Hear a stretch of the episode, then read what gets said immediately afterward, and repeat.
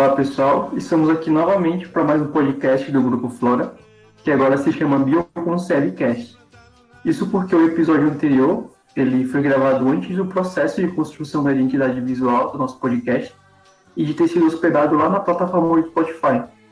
Mas fora isso, a gente continua com a mesma pegada e essência, incluindo a presença ilustre dos meus queridos colegas Bruna. Oi, gente. Amanda. Oi, galera. João. Oi, pessoal. E o Natan.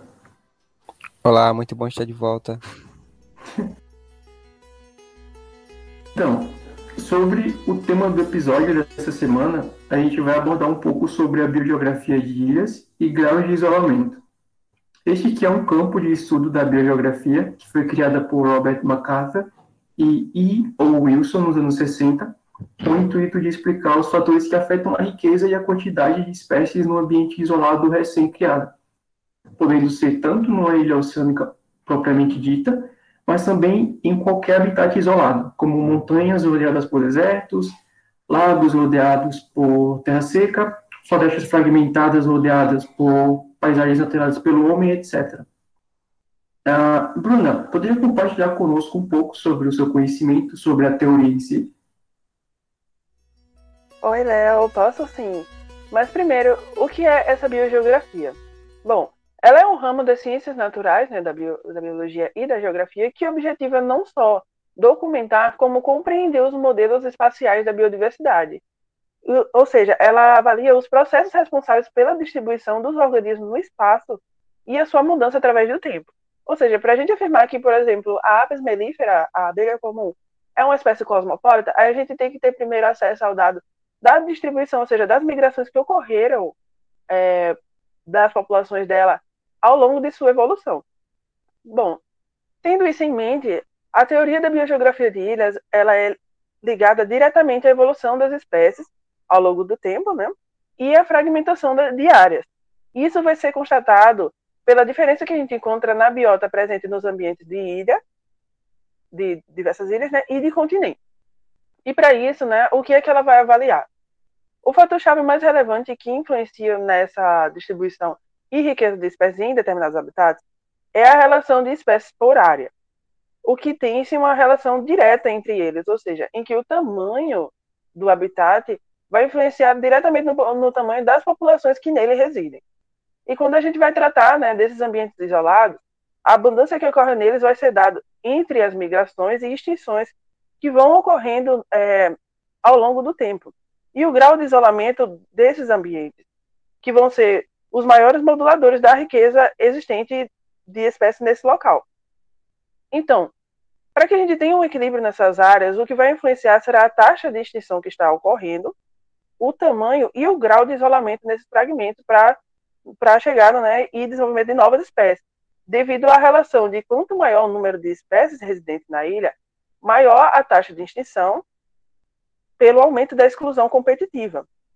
O que, por outro lado, em ilhas pequenas, a extinção ocorre em uma taxa maior devido justamente a essa inclusão, mas também por causa do menor número de indivíduos de uma população, causada devido a é, maior risco de, de extinção de populações menores em relação né, às populações maiores. E o fator de isolamento é, espacial de comunidades exerce também grande influência sobre a dispersão dos organismos entre as diferentes comunidades, tendo assim um efeito de, é, na diversidade e na abundância.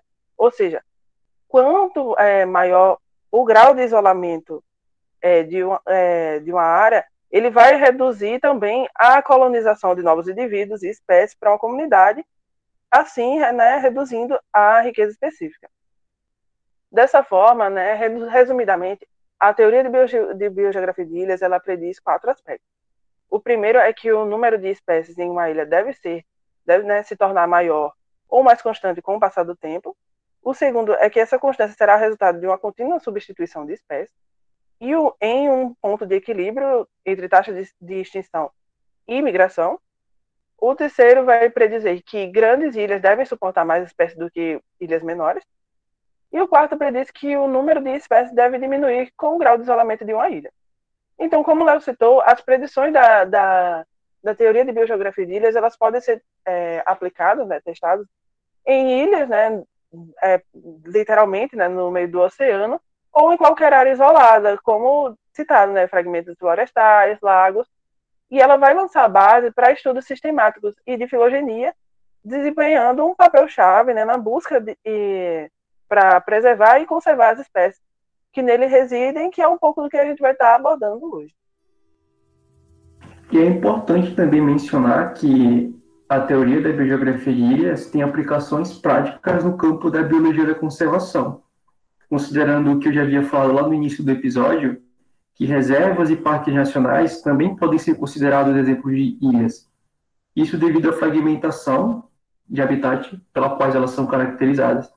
E é algo preocupante porque, segundo a teoria, espécies presentes nessas reservas podem acabar sendo perdidas, principalmente espécies de, de grande porte, ou, porque elas precisam de um terreno igualmente grande para viverem.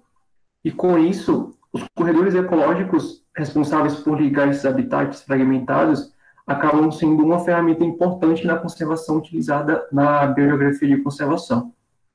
E no que se refere à diversidade de espécies, a especiação alopátrica tem bastante ocorrência é, que é caracterizada pelo surgimento de novos conjuntos de genes a partir de genes isolados. Isso, claro, através da influência da seleção natural. E exemplificando, eu acho que um dos principais exemplos desse tipo de especiação em ilhas isoladas é o dos, dos pássaros centiões da ilha de Galápagos, que foi crucial para que Darwin desenvolvesse a teoria da seleção natural. E para quem quiser mais detalhes, porque eu não vou entrar muito, muito não vou aprofundar muito, Uh, eu, eu, recomendo fortemente o, a consulta ao livro do próprio Darwin, A Origem das Espécies, porque para muitas pessoas uh, é um livro essencial para todo estudante de biologia e até para pessoas leigas também.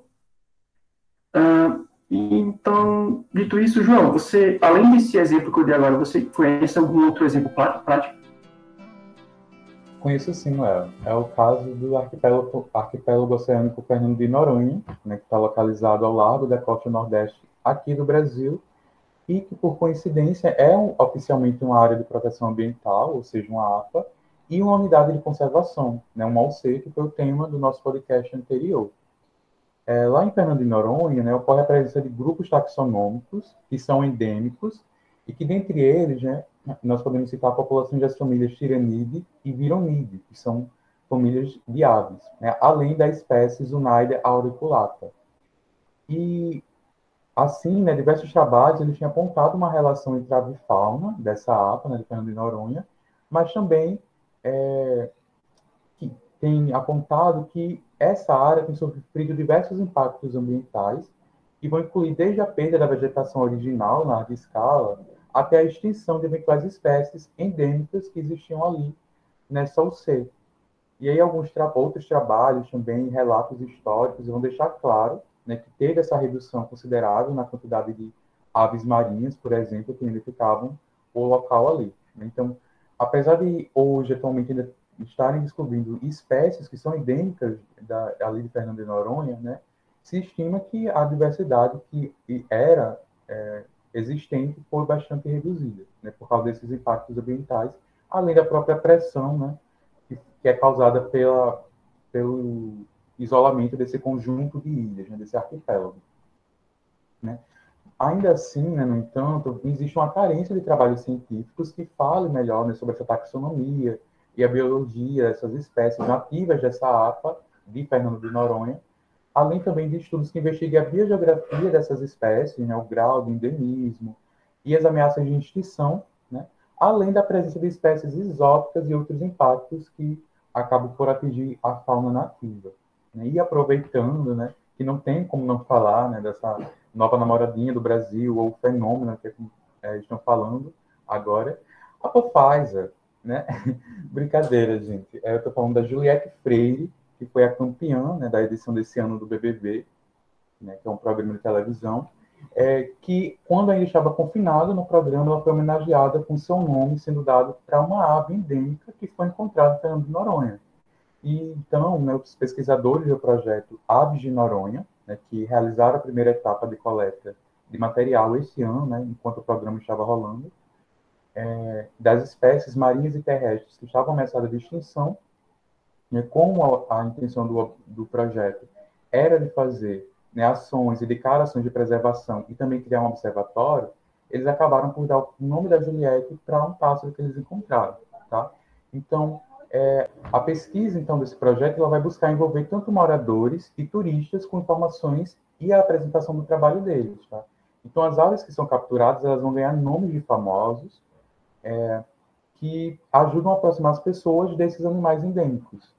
E por isso, né, uma ave da espécie acebito ganhou o nome da paraibana, né, da Juliette. Então, parafraseando o que a bióloga Cecília Licarion falou, que é a coordenadora do projeto, né, sobre a homenagem da ave, ela falou: Juliette é nordestina, mulher arretada.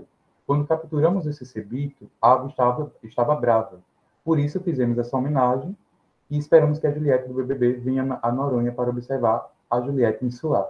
Então, pela ave né, ter sido encontrada ali nas regiões próximas à Paraíba, é, é, ela recebeu essa homenagem da Juliette, com o nome da Juliette. Diz Amanda. É muito.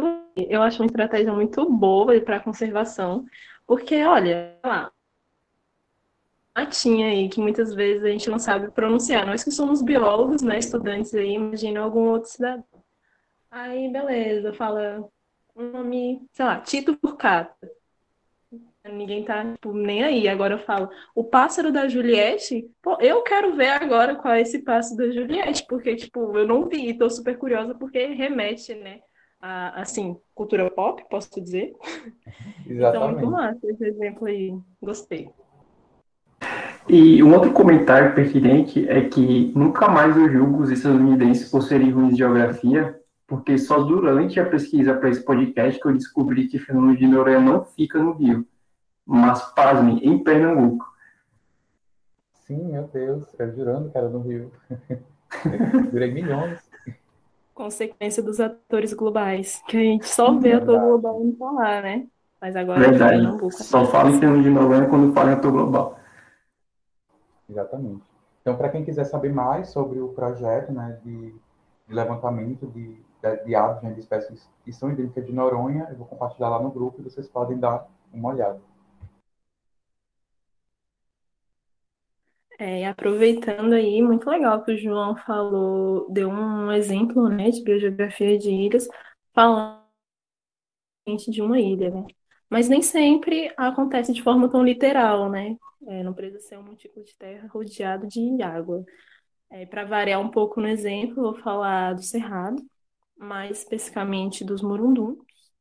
Não sei se todo mundo sabe o que é o Morundum, mas eles são montículos de terra que estão espalhados assim, geralmente tem mais de um, né? E já houveram várias teorias para a origem dos murunduns, mas a mais disseminada é a associação com cupins, com cupizeiros. Mas não que esses montículos de terra sejam a casa dos cupins. Na verdade, esses montículos de terra seriam é, o reflexo das construções que os cupins fazem é, sobre o solo, né, debaixo do solo. Então, eles vão cavando túneis e a terra que forma lá em cima o murundum é a terra de descarte. E aí os murunduns, eles podem ter tamanhos variados, assim, mas é, o maior, assim, que já, que já foi visto, creio eu, que foi aquele que tem 10 metros de diâmetro e 2 de altura. Então, muito grande. E, tipo, quem, quem realiza essa construção seria os cupins, que são insetos tão pequenos, então, a depender do tamanho dos morunduns, é, pode ser construções centenárias, até milenares aí, construída pelos insetos. Eu vou colocar uma foto aí para vocês verem. A galera aqui que está me escutando tá lá no grupo do WhatsApp. Para quem está escutando na aula, eu vou colocar também a mesma foto no chat aí. Depois vocês podem, podem ver. Mas então, o exemplo que eu vou usar vai se basear num estudo é, de um campo de murunduns lá do Mato Grosso. Nesse trabalho foram testadas algumas hipóteses, e dentre elas tinha a hipótese de que a riqueza de espécies está relacionada com o grau de isolamento. Aí o nosso cenário. O nosso cenário vai ser um campo de murunduns, que vocês já viram aí na foto. E ele está sobre é, inserido na vegetação de Campo Limpo do Cerrado. Para quem não conhece, o Campo Limpo é uma vegetação onde tem predominantemente espécies é, de gramíneas ou, no máximo, uns, umas herbáceas ali. Não, não tem indivíduos muito grandes, não costuma ter, não costuma ter arbustos, e se tiver, são bem poucos. E também a gente vai ter uma, outra, uma outra área, que vai ser a nossa área fonte, que vai ser o cerradão, que ali sim tem várias espécies arbustivas, é, tem algumas árvores assim, com certeza tem bastante indivíduo em uso. Bom, os murunduns dessa área, eles foram medidos é, em altura e diâmetro, e também foram tomadas a distância de cada murundum em relação à nossa área fonte, porque no caso é um campo, tem vários, né? E eles vão se afastando da área fonte, que é o cerrado. E também foi registrado o número de indivíduos é, das espécies vegetais que crescem sobre esses morunduns, a altura e o diâmetro é, dessa, dessas plantas. Aí, ao todo, foram inventariados 89 morunduns, sendo que 49 desses morunduns não tinha a presença de nenhum indivíduo vegetal. Mas nos que tinham plantas crescendo sobre eles, é, ao todo, registraram 571 indivíduos, plantas, né, pertencentes a 45 espécies diferentes. E a riqueza dos murunduns, ela variou de 0 a 16 espécies, e a densidade variou de 0 a 37 indivíduos por murundum. Mas onde estavam esses murunduns que foram os mais biodiversos, que tinham mais indivíduos vegetais? Foram os murunduns que estavam mais próximos das, da fonte, do cerradão, né? Enquanto que naqueles murunduns que estavam mais isolados, foi constatado não só um menor número de espécies, mas também um menor número de indivíduos. E esse contraste de riqueza e diversidade em relação aos murunduns é, mais próximos ao cerradão, mais próximos à área fonte, pode ser um reflexo de uma maior heterogeneidade de habitats próximos à área fonte. Porque, de forma geral, é mais fácil a planta se disseminar nas proximidades da planta mãe, né?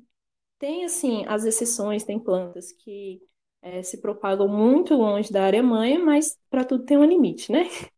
Então, é mais fácil se propagar próximo da, da planta mãe, que estaria ali, provavelmente, ou no cerradão ou nos seus arredores. E também é mais fácil até para os cupins, né? Para eles chegarem até lá, porque os cupins, a gente supõe que eles estão vindo do cerradão, que é onde tem muita matéria orgânica para eles se decompor. Então, quanto mais próximo do cerradão, mais fácil seria de colonizar uma nova área e construir o um morundum. Mas e o tamanho desse morundum? Teria influência sobre a biodiversidade? Que, como eu disse, eles podem ter diversos tamanhos. Aí, no caso, eu vou entrar um pouco brevemente sobre o tamanho da área, porque aqui ela está relacionada com o grau de isolamento, porque os indivíduos maiores, eles foram registrados mais próximos ao cerradão, provavelmente porque eles foram primeiramente colonizados. Como eu disse, os cupins, eles estão partindo da nossa área fonte que é o cerradão, né? Então, eles vão colonizar áreas próximas. E foi visto né, que quanto maior a área do Murundum, mais alto, maior diâmetro, é, mais terreno tem para as plantas se estabelecerem, né? Inclusive aqueles menos isolados, que são os maiores, neles foram encontrados indivíduos de maior porte, que são bem maior porte, assim, arbustos, que são típicos do, do cerrado e a menor riqueza e a diversidade daqueles que estavam mais distantes, mais isolados, pode se relacionar também com a dificuldade de migração da semente dessas plantas para chegar em zonas mais longes, né? Pelo aquele motivo que eu falei, a dispersão mesmo. Porque, por exemplo, é, nas plantas do, do, serra, do campo limpo, que são as gramíneas, a grande maioria é pelo vento. Então, o vento com certeza vai levar ela com uma distância, mas, né, quanto maior a distância, menor a efetividade. E aquelas outras que são arbusto, muitas vezes elas são dispersadas por animais é, que podem estar mais presentes dentro do cerradão da área fonte, onde tem é, condições mais favoráveis para o seu estilo de vida.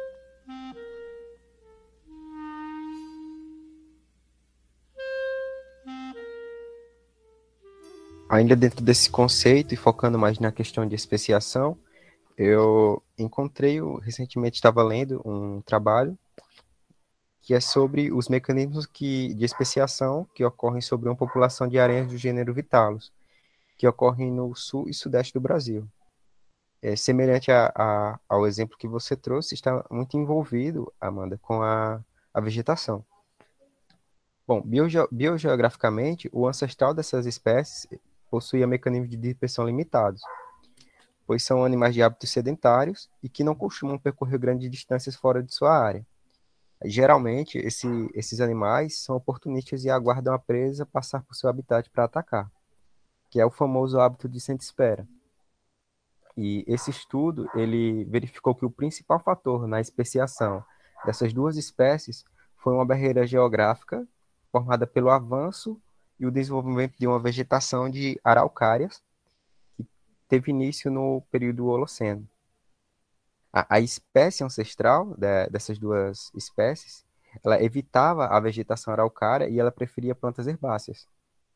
E à medida que essa vegetação de araucárias avançava na região, ocorria então a formação de dois novos ambientes com características e climas distintos. Com o passar do tempo, isso acabou levando a um grau de especiação, formando duas novas espécies, a Vitalus roseus, no sul, e a Vitalis velutinus, no sudeste. E o interessante de se observar é que esse evento de especiação alopátrica ele está relacionado intimamente com os hábitos do ancestral, que evitava a vegetação araucária. Ai, gente, eu volto do além aqui para falar.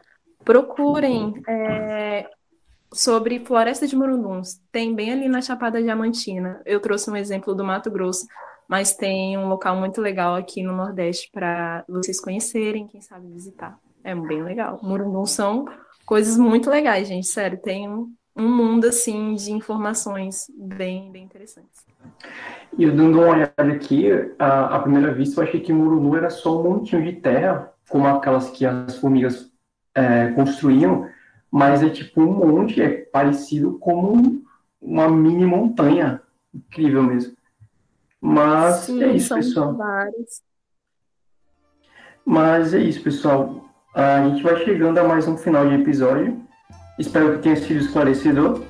Vou me despedir aqui dos meus colegas, mas antes uma mensagem final. Viva o SUS, vacinem-se e para não perder o costume, fora Bolsonaro. Bora, Bolsonaro! Até mais, tchau.